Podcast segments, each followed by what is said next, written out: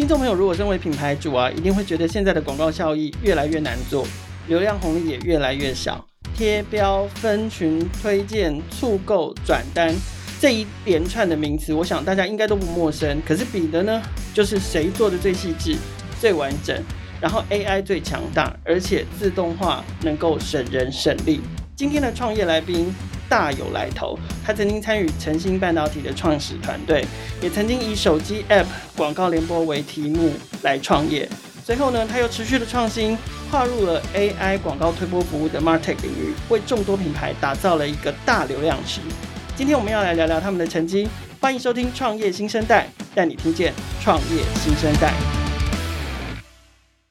今天《创业新生代》节目邀请到的是连续创业家。和多移动的创办人林志尧问我们先请 Win 跟听众朋友打声招呼。各位朋友，大家好，我是和多移动的创办人跟 CEO Win，很高兴今天来到现场跟大家认识，聊聊整个合多创业过程跟以及。合多的一些使命，以及接下来一些如果相关的朋友们，如果未来有机会，我们也可以做一些呃交流，这样子。对，呃，就像我刚刚一开始在节目开场的时候稍微提到，就是说，Win 其实在创业之前，本来任职台积电跟西门子。然后呢，后来跟这个过去的伙伴们一起共同成立了晨星半导体，在半导体的产业。然后离开晨星半导体之后呢，你就转向投入了 App 广告联播网的创业，成立了酷手机。然后呢，再来就是酷手机被收购了，嗯，所以您又再次创业，就从 App 广告联播网转型到推播，再进化到 AI 推播，就是我们今天这一连串要分享的事情。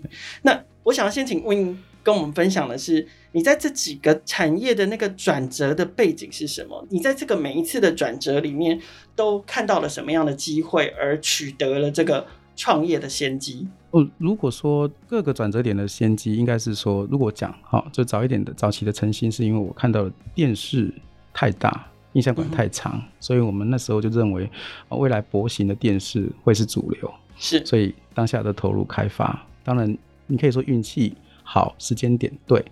那就是那时候也确实做到世界第一。那之后呢，我自己觉得说，在那样的产业下面可能会遇到瓶颈，哦，那就在零九年的时候上了台北。嗯、那么，那那时候的创业的想法就是，手机是已经离不开身了，虽然那时候还是所谓的按键式电话，我就觉得说，手机载具广告它会有哦未来性，嗯哼，啊，因为我们觉得人手。随时看广告，而不是在电脑上面看。对，哇，你有这样的想法，那真的是很早 哎、欸。呃，那时候算很早，所以就写了个专利，然后把它开发出来。嗯、那大概创业半年后就被啊智邦科技并购。是，OK，好，这是酷手机那时候的故事。对，那之后呢，就是做了 APP 联播网相关的开发，大概也是早期台湾数一数二早的 APP 联播网。是啊，哎、啊，那时候零九一零的时候，对，哎，酷手机，我在一三年。那一三年就离开了酷手机，是，然后我创立了和多移动，对。那一开始其实也是做类似联播网相关的广告，是 OK，但就觉得说那时候应该是走在影音，其实那时候大概相关联播网能够播影音的，大概和多是第一家，嗯哼。好，可是就是也可以看的是说，影音其实在那个时候陆续不明。那大概在两年多后，我们看到了一个趋势是，那呀，Facebook。那时候慢慢的起来了，对，OK，也发现说它起来对我们未来的影响，可能是它是人们的入口了，是啊，哦、因为 APP 是发散的，嗯，但是以一个集中型的看的话，Facebook 跟 Line 都具有集中网络流量的势头，没错，所以我们就认为说这个未来可能会对我们造成是个障碍，嗯，所以我们在零五年的时候投入了所谓的网页推播的开发，是。那个时候甚至是规格都没有的，那么我们就。想办法把这样的东西从很底层的还没有那时候不是规格哦，那我们就再把这个很底层的东西哦开发出来。因为我的想法是认为说人是越来越懒，嗯哼，那主动去看内容、看广告，这个某个程度上是一个被动式，但我们希望主动，对，OK，把人的习惯往主动式哦，因为在过往也许你讨厌推播，因为主动讯息送进来如果不准。那你会很讨厌，是。可是那为什么你会不讨厌你呃 Facebook 的讯息，或者是你赖朋友的讯息？因为那是我想看的。对，那关键在这里。对，所以我们就以这个当做想法。那么同时间也投入所谓的 AI 的研究、演算法的研究。好，那我们就跟媒体开始沟通，就是说我们帮你推送。我们帮你推送你的讯息到你的读者身上，嗯，OK，主动他也不用回到你的网站，对，我们就是依着读者的喜好是，好去做所谓的文章内容的标签，OK，尽量以你回赞，在对你看文章相关的内容再去萃取更多的所谓你的行为标签，甚至是一个具体的内容标签贴在你的读者身上。那我们想要创造的是，让其实我们的另外一个啊想法也是让网站的。呃，使用者频繁的回访，嗯，这样子的网站流量也会增加，大概是这个样子，才慢慢的又在推播这一块建立起了推播联播网。OK，所以大概的过程大概是这样。可是我听这一段，我就觉得非常的好奇，非常佩服，就是说，其实零九一零那个时候，绝大多数的网络使用者全部都还粘在网站上，可是反而那个时候的您开始在钻研，就是。行动的广告联播网，对对对。可是回过头来，到了二零一五年左右的那个时候，就是你刚刚提到 Facebook Line，对，你观察到它把大家集中起来，开始成为大家的入口的那个时候，对，你反而看到的是威胁，就是说，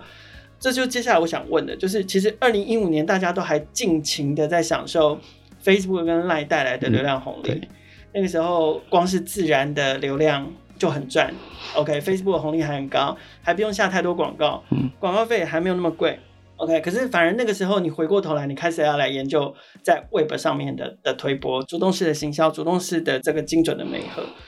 那个时候做这件事情，你不会觉得？担心太早嘛？我很好奇你背后的那个 想法跟动机，就是说，人家都说先行者通常都是孤独的，呃、对对，这是所以，对你那个时候做这件事情不会觉得太早嘛？那一路这样做下去，你差不多到了什么时候开始觉得说，哎，风起来了，风向也对了？先行者基本上其实他大部分在走钢索，但也是在创造另外一个机会。一路走来，我大概个性是如此，然后那。为什么在一五年去做这件事情？确实它的风险高，可是我们想要看到的一个情况是说，呃，我觉得某种程度上我是一个理想性很高的人，哈，他他有个麻烦就是说，我们希望帮台湾创造的一个使用情境或者是应用环境，甚至是说有机会向国外哦把台湾的相关技术带出去。那么你要做这件事情，你必然要做别人没有的。OK，那。这样的理想在和多，它是根深蒂固，就是我们不做别人做过的。嗯 OK，那这样的机会就带给公司内的同仁们，他们有很强的意念跟向心力，说我们要做就做世界第一。哦，好，这样子其实有机会的原因是以现况和多来看，我们是第一个世界上唯一，目前为止，也许接下来会有二、第三，就是所谓的网页推播的联播网。OK，以及我们说实话。以这样子的应用来看，其实我们早就布局在很前面了。其实我们现在做的已经不只是网页推播的联播网，也许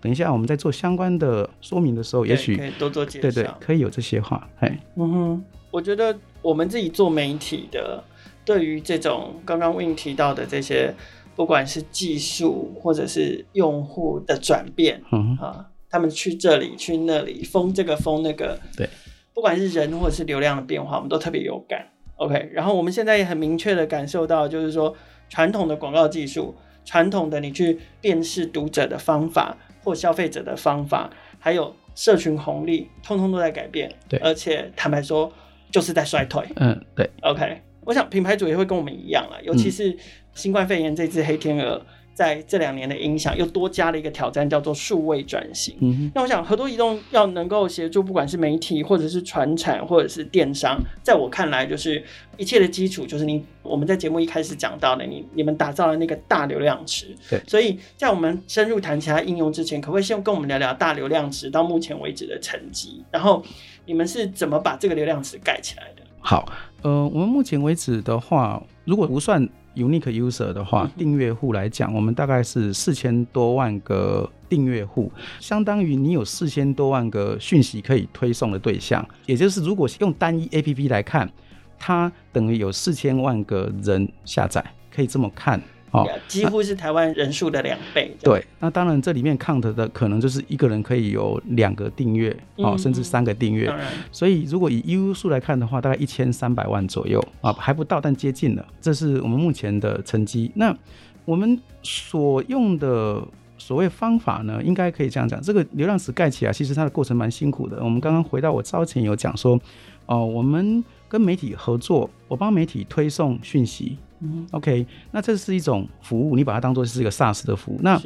我们的哦商模比较特殊，就是说我们免费提供给我们的媒体合作伙伴，OK，帮他增加流量，我们没有做任何的收费。嗯、那在这一块上面呢，可是我们换得广告的流量，就是推播广告的流量。嗯、那我们在这边开始聚集我们的流量池，OK，也就是这样子的时候，就是举例。如果跟我们合作的媒体网站，它有三百万个订阅数，那么其实我们的流量池就增加了三百万个可以推播的对象。是，好，我们是这样一个一个服务做出来的。也就是说，某个程度上来讲，我们不太跟我们直接关系者收费，我们是间接达成就是 A 使用 B 买单的概念。嗯，哎，可以这样说。可是这样也真的还是蛮辛苦的，因为得去一个一个网站，然后一个一个品牌，除了要去跟他缔结合作关系之外。可能还有跨网站、跨媒体、跨品牌、跨装置的等等的技术串接的问题，这也都是得克服。因为坦白讲，对于这些有时候免费最大，免费。就是一个没有弄好，一个没有串好，其实他们也很容易就会抛弃你。对对，所以要把这些好不容易 earn 来的这些流量，要把它 keep 住，其实是更不容易一件事。呃。可是这个对我们的好处是这样哈，就是说，呃，因为我们走得早，所以我们很清楚呃媒体的使用习惯，以及一些我们这样讲很眉眉角角的事情哈。因为推波它不同于一般的讯息，是它是主动出现的，对，所以它消费者的感受。这件事情其实刚做推波人绝对不会知道。是，那我们这样一路走来，就是一路 tune，把人对于讯息的所谓的反感度大量的降低。这也就是我们敢讲说，我们在业界相对于在做一样推波的同业，因为近期也有自己的网站可以自己开发推波嘛，但是做到我们认为相对最好的是。你的读者收到的讯息准确度，我们永远比你的准。以目前来看是这样，所以虽然辛苦，但是收获就是说，未来我们如果真的要出海，那这是一个很好的起点，就是使用者感受。嗯、我想问刚刚的回答答案里面已经有稍微开始带到，就是我接下来要请教的这个问题，开了一点点的头，就是说，因为在过去你们展现的案例里面，跟还有合作对象里面，其实你们几乎都可以帮助跟你们合作的这个网站达到。最基本的就是流量一定都会有成长，对，一定都有提升。这件事情是怎么透过 AI 推播来做到的？它的使用情境，整个那个过程大概会是长怎样？OK，其实它也不尽然是说我们这么看哈。如果是 push 跟 pull 的概念来看哈，就是 pull 是就是人回站去看你的内容，好、嗯，那这个的话跟传统的阅读习惯没有差别。是，可是我们用 push 的方式是。我们知道你的作息，可是知道你的作息，我必须抢到你的第一屏、第一眼，没有错吧？所以，我跟别的 media 的 content 的流量是在竞争的。举例，如果说今天读者有两个选择，到了 A 站或者到数位时代，那我知道他的出没时间，我当然希望他到数位时代，因为我在帮数位时代创造流量。那在类类似这样的概念，所以因为这样子，我有主动的发话权，让数位时代的 user 可以在第一时间看到内容。所以你不只知道他想要看什么，你连他的行为时间都有时间都有掌握，对，所以很有可能他今天一开机，嗯，或者是一打开浏览器的那个 moment，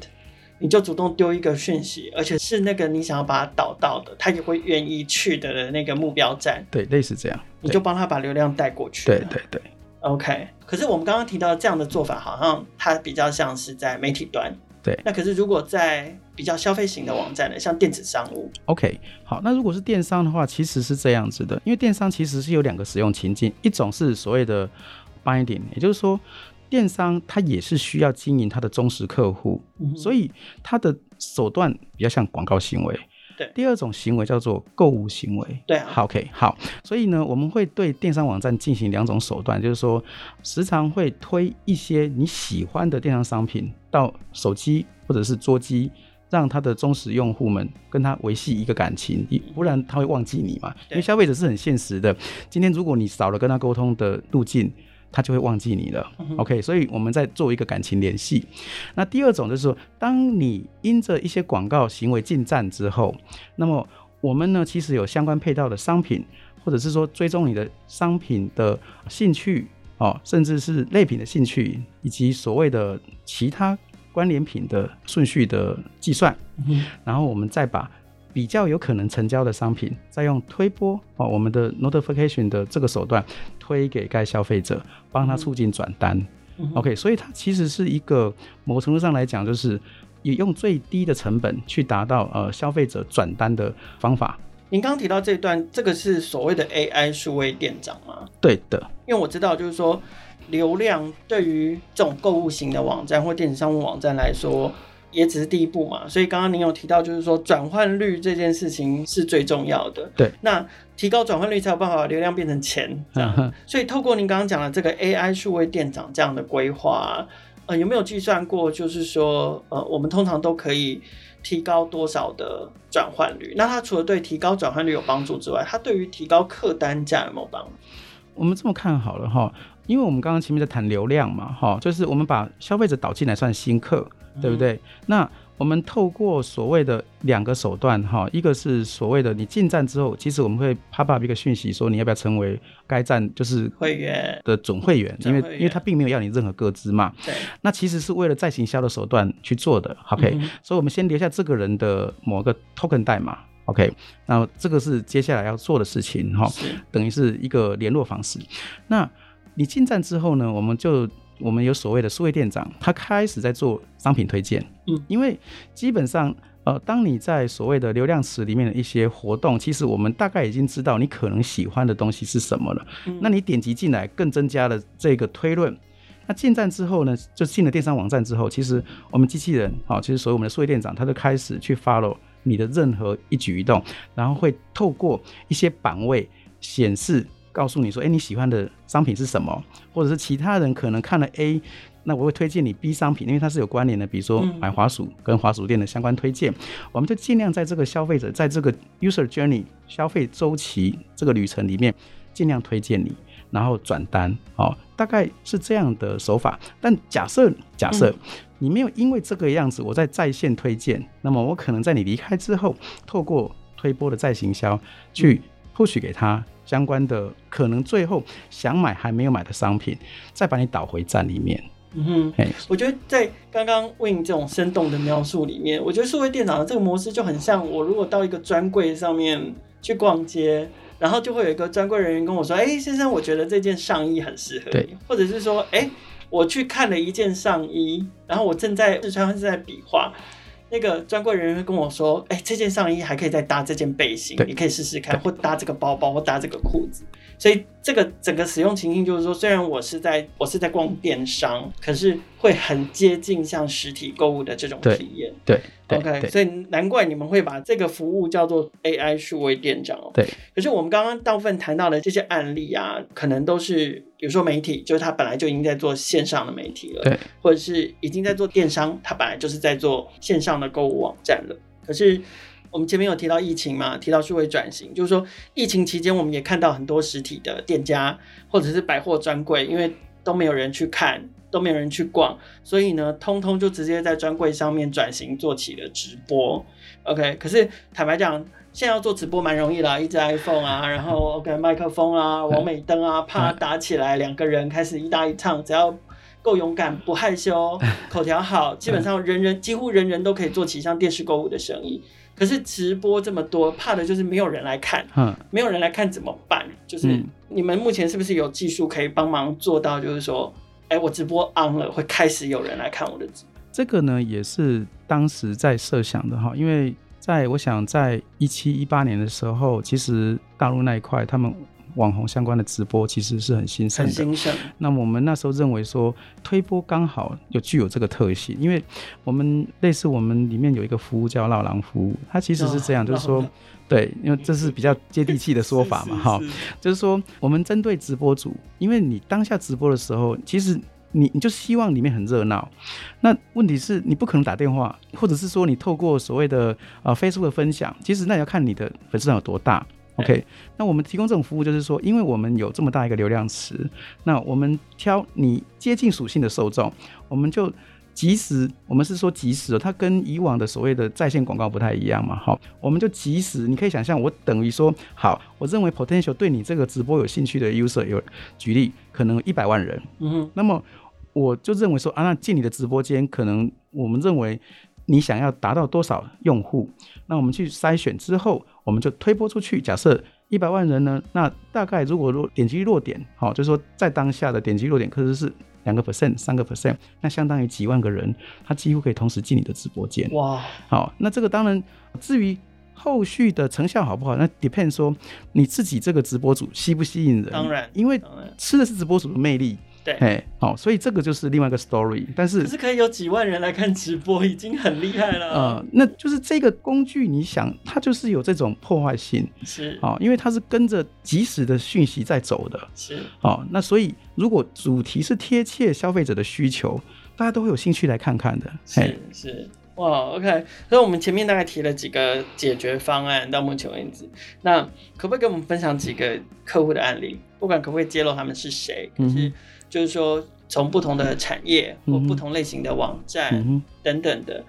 可不可以跟我们分享一下几个成功案例？然后跟他们到目前为止配合上来，你们帮这些客户大概达到了一个什么样的成长，或是成绩，或是协助他们度过了 这次疫情的难关？嗯，我想是这样了哈，就是说我们主要哈，其实大部分的客户其实是在流行服饰这些快消品上面。好，虽然我手上有。具体的客户名单，但是我觉得说，如果我们用产业别来看的话，嗯、哦，在这个疫情期间呢、啊，其实是呃，我们可以看，就是其实我们也知道说，呃，比如说一开始谁比较好，那后面会其实会饱和，对，然后慢慢的下降，所以我们只能说，就快消品相关的哈，呃，因为我们的服务之后一开始它其实是往上冲的，嗯、那最近的话，我们看我们的统计的相关数据，我们大概可以增加相关产业的营收，可以大概多个二十 percent 左右。OK，对，然后转换率的话，我们大概也可以是两倍到三倍，好，也就是说，平均来讲，就是用我们的解决方案，好，转换率就是高，单价呢大概会也大概多二十 percent，好，所以某个程度上来讲，就和多在这一方面的耕耘算是不错的收获。其实和多在做这一块的服务啊，其实是说。我们不是只想从客户里面赚到钱，因为从客户赚到钱眼光太短浅。那因为代表你没有看到客户后面的消费者，嗯嗯，你其实是在帮业主赚钱。所以在和多的普遍的产品销售策略，其实我们是希望给业主最容易负担的一个 price。OK，所以我们比说实话哈，这里作为工商服务，我们比同业大概是十倍低的价钱啊，差这么多？对。啊，因为合多的主要目的其实是要大部分我们讲刚创业不久的电商客户，因为这个疫情期间，其实我们着眼是没有人想要解决他们的问题，是不管从流量，不管从所谓的昂贵的工具，其实没有人想要下放。嗯哼，那合多的其实说实话，我刚刚开头有提，其实是我们着眼于世界。那如果台湾人我都不能服务，那我我怎么去服务台湾外面的消费者或者是我们的客户？好，大概是这样子，所以我们的普遍的服务都是非常非常便宜的。哎、嗯，所以您刚刚提到像这几个比较成长的数字，尤其我觉得疫情刚开始的时候，我们有看到一些不管是电商平台啊，或者是这种调研机构他们发布出来的数字，在快消品上面，尤其是非生活必需品，服装啊、服饰啊、美妆这一块。他们的电商的销售率反而是下滑的，可是，在你们服务的范围里面，他们不但有守住，而且还有成长。对对对，哇哦！那我觉得这真的很不容易，因为整个疫情带来大家的那个消费习惯跟消费比重的改变，其实是蛮大的。对，这个也说实话，就是说。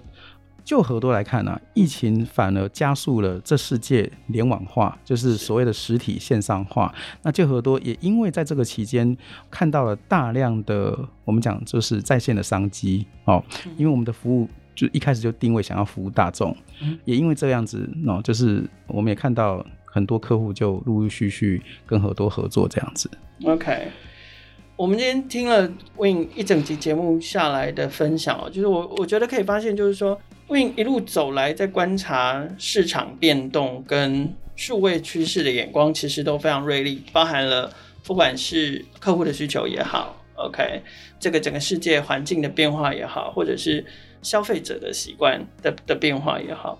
那嗯，最后一个问题想请教，就是说您自己怎么看这个产业创业机会或产业的下一个风口在哪里？和多接下来的这个发展规划又会是什么？就和多的。规划哈，就是说，因为我们整个基本的应该说营业相关，其实着重在广告转换哦，所以其实服务电商是由这个产生所谓的营收商机嘛。可是我们看到，其实我们看到是电商的未来哦。就举我们举例，就是说，合多的下一个战场，其实是在想把电商这件事情，他们理论上流量应该来自于。虚实相关哦，也就是说哦，我们看到就是说，越来越多所谓团爸团妈，甚至是个人在帮商品做推荐，他们其实都是流量来源。那何多想要的事情是，慢慢的把所谓的流量更把它细分到个人哦，因为我们认为只有个人才可以产生最终的，我们不管口碑行销。好，或者是所谓的品牌价值，因为我们看到了很多现象是这样，就是通常我们看以传统是看电视广告，或者是看媒体的广告露出，对，但是可能某个直觉它还不如你朋友的推荐，所以和多想要做的下一个 milestone 其实是希望可以透过和多的技术，让流量微小细分到个人，让个人来帮我们讲电商组去销售商品，好，这是。我们看到我们该做，而且我们也正在解决这个问题当中。嘿，实体生活隔绝之下，生活行为和人纷纷的都往线上移动，进入了大流量池之后，他们也就很难再次离开。把握这股大流量，再用精准的行销技术，把对的消费者留在你身边，是品牌主们都要把握的机会。创业新生代每周固定更新，除了采访科技与商业模式创新的创业家故事外，我们的议题也扩及了创业成长。数位科技的产品与服务，值得大家支持的群众集资计划，以及改变影响社会未来发展的社会创新企业。创业小聚的朋友，除了可以在 s o 上面听见每一个创业新生代的故事，也可以在 First Story、KKBox、Apple、Google Podcast 还有 Spotify 上面听见。欢迎大家随选收听、订阅、分享、留言评价，和我们一起共同关注创业新生代。